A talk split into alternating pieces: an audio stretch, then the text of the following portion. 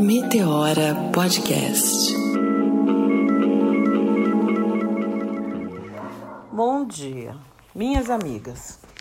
É uma conversa séria, um café diferente e necessário. Eu estou aqui na minha varanda, no meio das minhas plantas. Eu estou tentando me sentir bem, mas eu estou aflita. Por quê?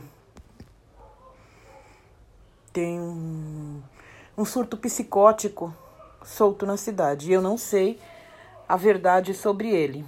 Eu não sei se realmente há pessoas morrendo com essa gripe. Eu não sei se realmente esse vírus está disseminando.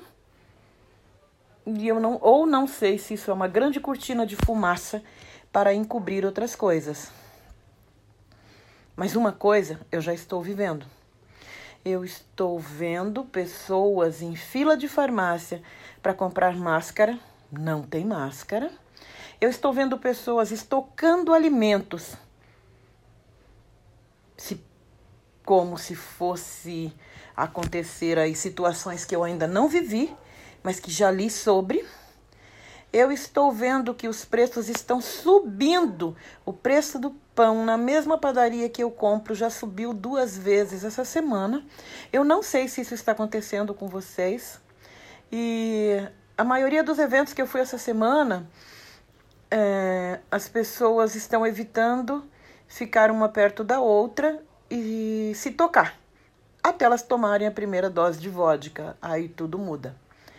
A minha pergunta é o que há de realidade realmente nisso? Ah, uma outra coisa que eu sou observadora e tenho o dom da memória, é, eu não sei se vocês vão lembrar de um fato histórico. Eu não sei bem prever há quantos anos foi que de repente estourou uma coisa assim. Tem uma gripe matando e esta gripe vem da China. Primeiro colocaram culpa no frango, depois colocaram culpa no porco. Curiosamente, já havia um navio que estava vindo de vacina, se não me engano, para o Brasil. Me corrijam se eu estiver errada. Eu posso errar. Desde então, todo ano, depois do carnaval, o vírus muda de nome. E é sabido que todo vírus é recorrente porque ele se fortalece a cada ano com as medicações às quais ele é exposto. O vírus é inteligente. Porque quando se descobrir a cura para os vírus, fatalmente vai se descobrir a cura para o HIV, que é um vírus que é mutante, por isso difícil de ser vencido. É pela pelas drogas que a ciência traz. O que está realmente me preocupando é o desespero em que as pessoas estão tomadas, né? Eu já vi isso em outros anos. O ano passado, é, nós tivemos uh, a questão da gripe e depois a questão da febre amarela. Que apesar de dizerem que vários bichos foram mortos, eu aqui na minha região é, estou bem no entorno da Serra da Cantareira. Eu não pude compactuar com isso porque assim, eu estou na região do Rodoanel e a maioria desses bichos foram mortos realmente pela invasão do povo do Rodoanel dentro da mata, tirando seus habitats e fazendo com que eles viessem para o bairro. Então, onde região da periferia que sempre tinha rato, a gente deparou com esquilos andando na rede elétrica, com macaco andando na rede elétrica. E aí teve o surto da febre amarela que encobriu essas coisas, porque a região do Rodoanel abrange toda São Paulo. Aqui, Zona Norte, essa nova linha, que está agora parada há séculos. É, é. E aí, eu, eu, eu vou, vou vou perguntar para vocês que horas a gente está vivendo. É hora de se recolher e não sair de casa para lugar nenhum? O que, que nós vamos fazer? Mesmo ontem eu fui à Parelha Luzia e eu vi lá pouquíssimas pessoas e assim, de 5 em 5 minutos se banhando de álcool gel. Será que esse álcool gel realmente oferece essa proteção que fala? Ou será que daqui a pouco nós vamos ter aí um surto de gente tendo que usar hidratante e uma empresa que vai vender as duas coisas?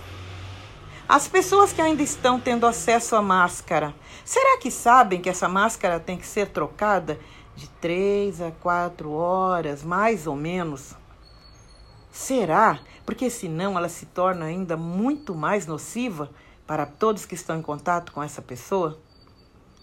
Essa semana eu recebi uma mensagem de uma pessoa que é muito próxima minha, me dizendo assim: você faz parte de um grupo de risco porque todo dia você vai ao hospital. E todos sabem que há 22 anos eu vou todos os dias no Hospital das Clínicas fazer hemodiálise. Sendo eu aposentada da enfermagem e estando eu tranquila, porque apesar de eu ter um cisto no pulmão, eu conheço o meu corpo. E eu sei que a qualquer sinal de qualquer patologia, que sempre é um mal-estar, dor nas juntas, eu vou procurar me medicar e vou sair do tumulto, porque a aglomeração intensifica o meu estado de saúde e eu passo a correr risco no meio das outras pessoas. Mas isso acontece mais comigo no inverno. O meu corpo não gosta de inverno. Curiosamente, eu sou afrodescendente, eu sou descendente de povos de um lugar muito quente, que não se adequa a tempos de inverno. No inverno, eu não marco nada, eu fico aqui sossegadinha no meu canto, porque eu conheço o meu corpo. Eu sei que ele não gosta. Eu jamais vou tirar férias e ir para Campo do Jordão. Eu odeio frio. No inverno é a única época em que eu uso o aquecedor por 15 minutos, porque eu fecho o quarto, eu esquento ele, porque senão eu não consigo dormir. Eu tenho lupus, isto mexe com as minhas juntas e assim, eu adoeci. A primeira coisa que eu não quero é que os meus amigos fiquem expostos ao meu lado. Não porque eu não goste. É porque quando a gente está doente, a gente precisa do leito. É isso que está acontecendo no nosso entorno? É isso que está acontecendo no meu entorno? Eu não. Me desculpem, eu não estou vendo. Agora eu vou dizer uma coisa para vocês: se acontecer de pessoas caírem à minha direita, pessoas caírem à minha esquerda, pessoas caírem na minha frente na minha, e, e na minha dianteira. Por conta desse vírus corona, levando em conta que o Mandaqui, eu estou falando da minha região, Zona Norte, o hospital do Mandaqui está fechado e sem médicos depois de uma puta de uma reforma que ele teve. Nós sabemos que isto já foi pensado desde que esse golpe estava encaminhado.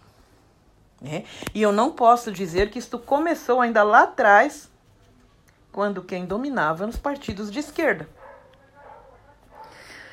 Eu não posso dizer que vai ter hospital para abrigar todas essas pessoas. E aí, é, eu convido as pessoas a parar de assistir esses episódios de pandemia do Netflix e para, para. Aí você mira em pesquisa e mira anos 70, anos 80, anos 90, a chegada do HIV no mundo, se você quer saber o que é pandemia. Eu pertenço a essa época. Era um outro golpe, é, era uma outra patologia. E depois se descobriu, depois de quase 20 anos, para se descobrir o AZT, porque até então pessoas morreram porque não, ninguém sabia como é que aquela gripe que se chamava imunodeficiência adquirida estava cometendo muitas pessoas.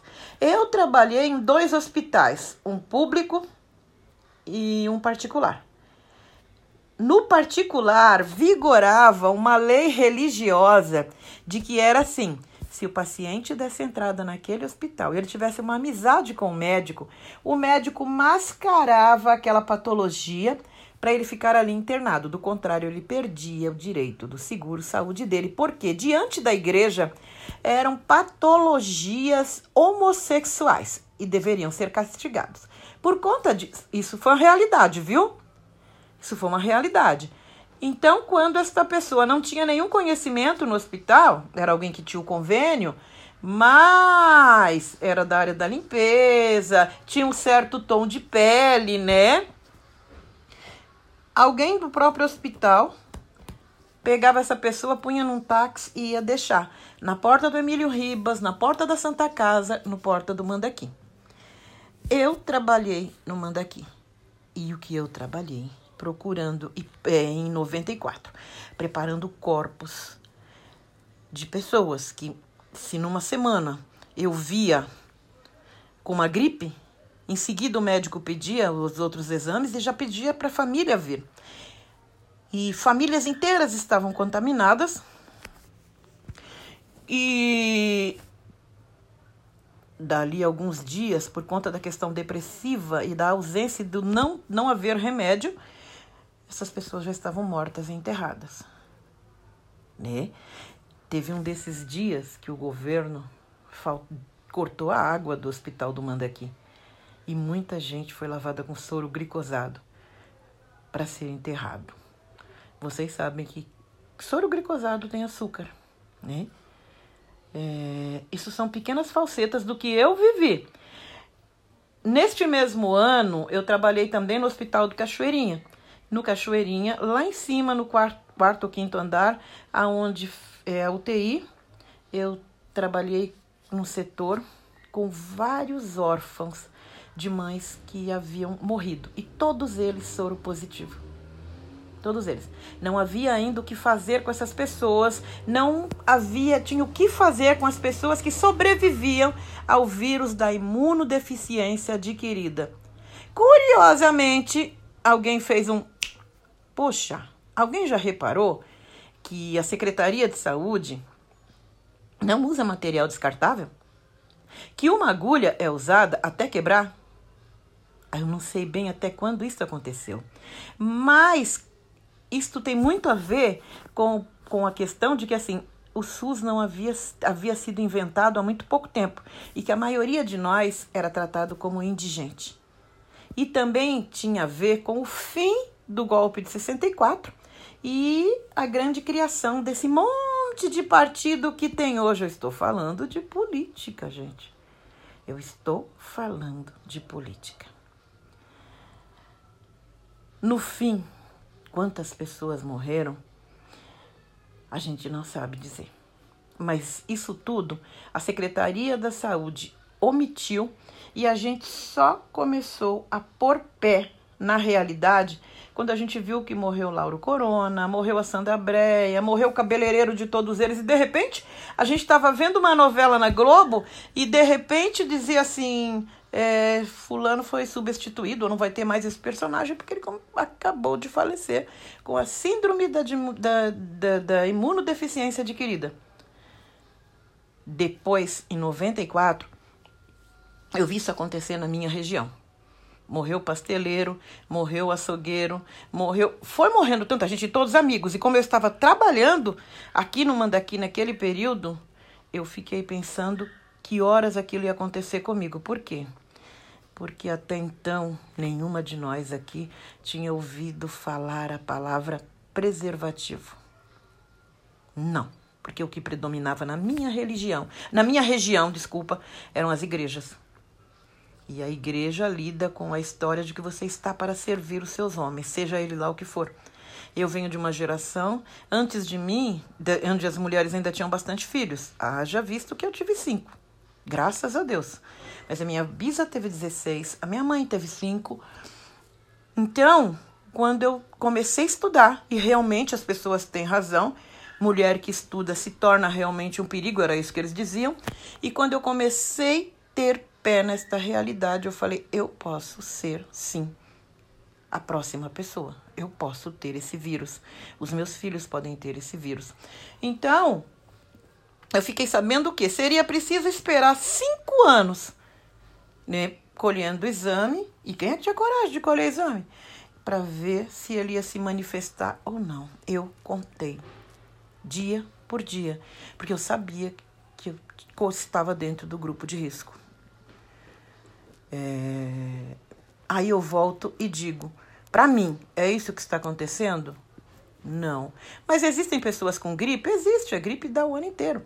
O próprio lúpus se manifesta com sintoma de gripe com dor nas juntas. É preciso que você vá ao médico e identifique. Né? O que eu estou preocupada realmente é com essa cortina do pode ser uma cortina, grande cortina de fumaça, omitindo mais coisas e com esse eu estou vendo aqui que várias pessoas estão evitando várias coisas. O, as pessoas, é, vários encontros, né? As pessoas não querem estar juntas.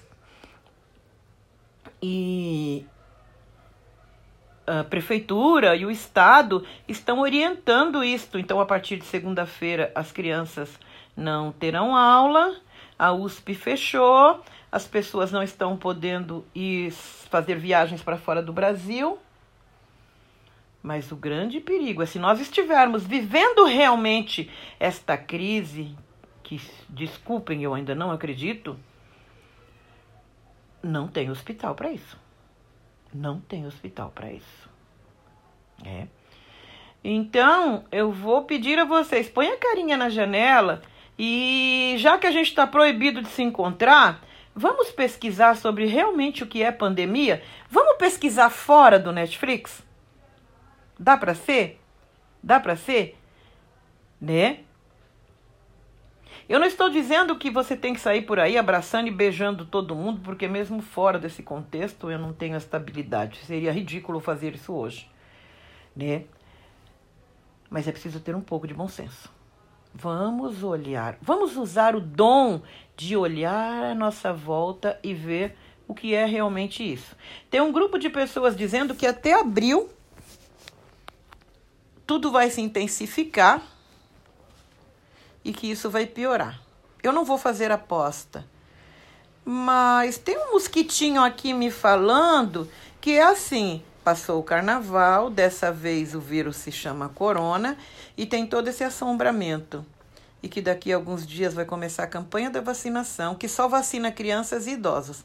E que a maioria desse pessoal assombradíssimo vai tirar dinheiro de onde não tem, numa época em que o grande déficit de pessoas sem trabalhar é muito grande, porque estão dizendo aí que a margem de emprego aumentou, mas não é uma realidade, porque a maioria das pessoas está fazendo Uber até de bicicleta, e Uber não é emprego, Uber é subemprego. É... Então vai começar a grande campanha. Quando terminar a grande campanha, já quase entrando no inverno, nós vamos começar a ver gente respirando aqui dizendo: dominamos o surto. Eu não quero apostar, eu não gosto de apostar. Mas quem viver, verá.